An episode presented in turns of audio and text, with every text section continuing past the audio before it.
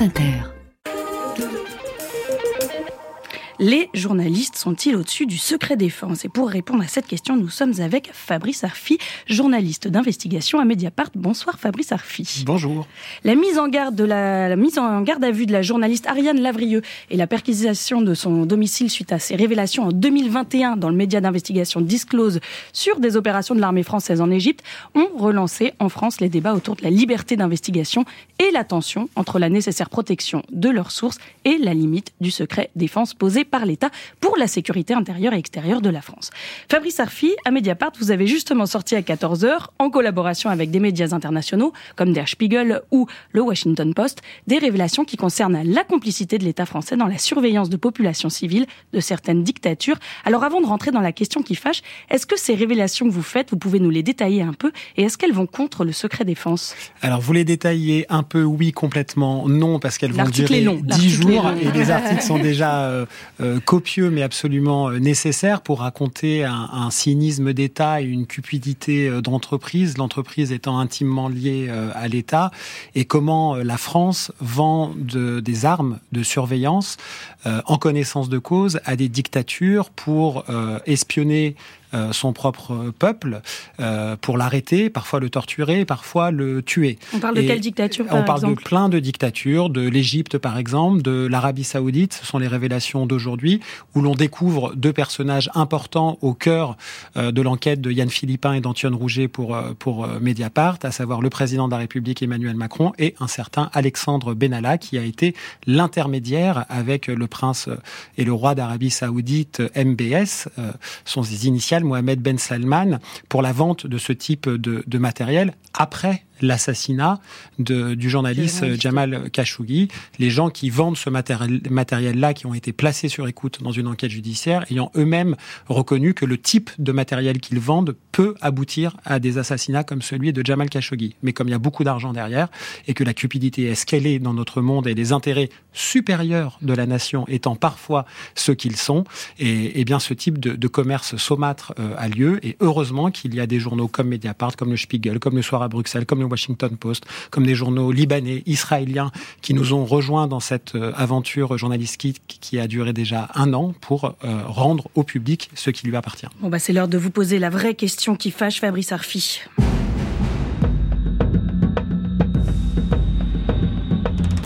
Et vu la tension est à son comble, Fabrice Arfi, journaliste d'investigation à Mediapart, d'après vous, les journalistes sont-ils au-dessus du secret défense? La réponse est non. Les journalistes ne sont au-dessus euh, d'aucun secret. Les journalistes ne sont pas euh, au-dessus euh, du secret de la vie privée, ils ne sont pas au-dessus du secret médical, ils ne sont pas au-dessus même, pourquoi pas, du secret des affaires.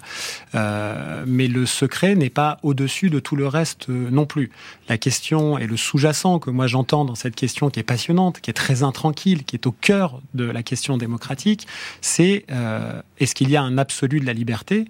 Et face à cela, est-ce qu'il y aurait un absolu du secret?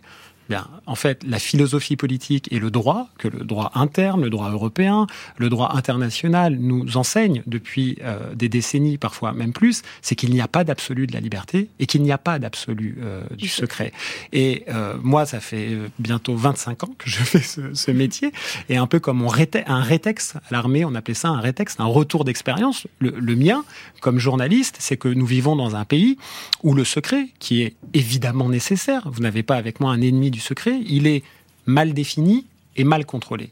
Du coup, quand le secret est mal défini et mal contrôlé, on l'utilise pour protéger des intérêts qui n'ont rien à voir avec l'objet que le secret doit euh, protéger. et de ce, point de vue-là, de, de, ce point de vue-là, le secret défense est une question euh, absolument euh, passionnante. Et si on se décentre un peu, et ce que l'histoire nous, nous, nous, enseigne par exemple, c'est qu'il y a une grande démocratie libérale comme les États-Unis, une question qui a quand même était un peu réglé juridiquement depuis 1971 mm. par la Cour suprême. Euh, époque où euh, d'abord le New York Times, puis le Washington Post. Alors là, on s'éloigne un petit peu du sujet. Moi, je voudrais quand même ah. revenir à des choses qui m'ont un petit peu choqué. Mayanne n'est pas d'accord, c'est son rôle. Elle incarne la, la, voix des, de, de, vos détracteurs. Tout à fait, je suis la voix des détracteurs et je trouve qu'en disant, euh, voilà, il n'y a pas d'absolu de la liberté, à un moment, il y a quand même une loi simple qu'il faut respecter. On est d'accord là-dessus ou pas? Non, parce que... Euh, ah, on n'est pas d'accord sur la loi française? Waouh Non, on n'est pas, non, on n'est pas d'accord. Je vais vous expliquer pourquoi. Et c'est pour ça que je donnais l'exemple de la, de la Cour suprême euh, américaine. Si vous me permettez de terminer l'exemple, euh, le New York Times puis le Washington Post, ça a donné d'ailleurs un très bon film de Steven Spielberg avec euh, Tom Hanks et Meryl Streep, ont révélé ce qu'on a appelé les Pentagon Papers. Ce sont des documents classifiés, secret défense, qui ont été rendus publics par un lanceur d'alerte, un grand lanceur d'alerte qui est mort récemment, Daniel Ellsberg, et qui révélait les mensonges de l'État américain sur la guerre du Vietnam, de trois présidences différentes. Le New York Times et le Washington Post n'avaient pas le droit de révéler ces documents parce qu'ils étaient classifiés secret défense. Ils avaient tellement pas le droit, au nom de la loi, de le faire, qu'ils ont été censurés par euh, le gouvernement américain. Et, là, depuis tout à l'heure, vous nous parlez du cynisme d'État, des mensonges d'État. Vous n'avez pas peur d'augmenter finalement la méfiance qu'on aurait envers l'État et peut-être non, moi j'ai peur de ne pas pouvoir finir mon raisonnement. Et donc, euh, c'est allé jusque devant la, la, la, la, Cour suprême, et la Cour suprême américaine a tranché. Et elle a tranché en faveur de la liberté d'informer. Ça ne veut pas dire qu'il faut révéler tous les documents secrets défense qui existent, mais la question qui est posée en droit, ça n'est pas simplement quelle est l'origine d'un document. Est-ce qu'il est classifié comme ceci, comme cela Vous savez, nous, on fait un métier, notre boulot, c'est d'avoir des informations auprès de gens qui sont pas censés nous les donner, voire qui violent un règlement, voire qui violent la loi pour nous les donner. C'est ce qu'on appelle que des fois vous mettez en danger non, pas du tout. Ça, ça ah, s'appelle les sources. Et donc, c'est ça qu'on protège. On bah, ne met pas en danger fois, justement, le secret des sources des journalistes compromet les sources du renseignement humain sur le terrain. Alors, c'est pour ça que, c'est là où je veux en venir, c'est pour ça que ça n'est pas l'origine d'un document qui est important, c'est son contenu. Qu'est-ce qui est rendu public? Si on prend l'exemple, qu'est-ce qui vous rend légitime à décider ce qui doit être rendu public ou pas? C'est justement le débat judiciaire qui peut avoir lieu. C'est justement la, la, la, la, jurisprudence de la Cour européenne des droits de l'homme. C'est justement... ce que vous êtes en train de dire, c'est que vous voulez aller au procès ah mais moi je veux pas aller au procès, moi je suis pas poursuivi, euh, je fais je fais mon métier, moi je veux pas aller au procès. Mais bah, si des gens... c'est-à-dire que euh, vous me dites que ça va jusque voilà que la Cour suprême on décide, ok nous on est en France, on n'a pas de Cour suprême. je, je, je, vois un peu l'ambiance de la discussion. Je, je vais prendre euh, un autre exemple et je suis à côté d'un historien et je, je crois que ça va lui lui, lui parler. La torture en Algérie c'était secret défense.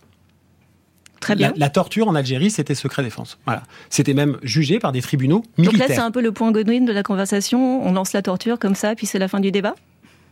Euh, pas, du tout. Euh, on est en train de parler là, bah, par exemple, pour Ariane vous, vous, utilisez un argument qui en plus est très émotionnel dans la mémoire française. Enfin, je... non, c'est pas émotionnel, mais enfin, les, les, révélations, par exemple, d'Ariane Lavrieux concernant euh, euh Disclose, c'est comment euh, l'État français a participé en termes de renseignement avec une dictature, l'Égypte, qui a eu pour conséquence l'assassinat de civils. Je, oui, c'est émotionnel, en effet.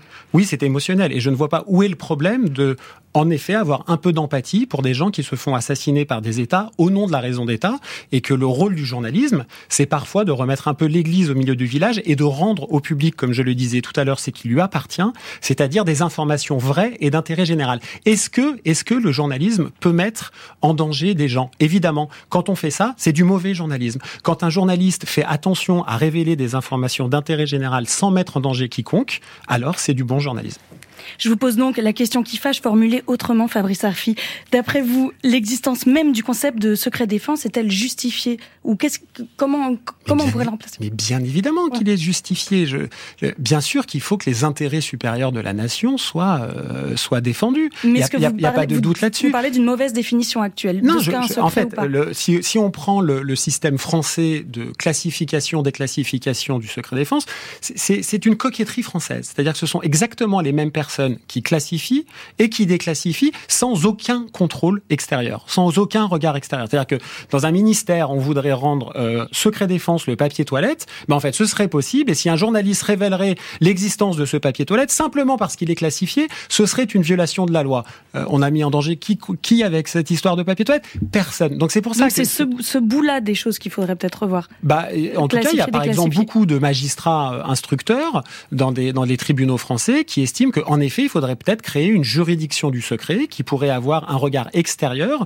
sur qu'il n'y ait pas de détournement du secret défense. Parce que ce qui fait mal, et c'est ce que dit par exemple le juge Hugh Blacks de la, de la Cour suprême américaine concernant les, Pentagon Papers, c'est que en fait l'excès du secret, ça pas ça ne crée pas de la sécurité, ça crée de l'insécurité pour le public. Quand on ment à son à son peuple pendant euh, des décennies sur la guerre du, des années plutôt sur la guerre du Vietnam, eh bien en fait on met en danger le le peuple américain. C'est exactement la... Et les la... soldats qui sont sur place. Bah, bien sûr, et c'est exactement ce qui a été le sens de la décision de la Cour suprême, qui fonde aujourd'hui euh, l'un des piliers de la liberté d'informer dans ce pays. Merci beaucoup Fabrice Arfi d'être venu nous voir. Les révélations que vous faites aujourd'hui, notamment grâce à un partenariat, vous l'avez dit, avec des médias à l'international comme Der Spiegel, le Washington Post, vous avez cité Le Soir aussi en Belgique, sont à retrouver sur votre site Mediapart sous le, site, sous le titre Predator Files, comment la France a aidé des dictatures à espionner leur peuple.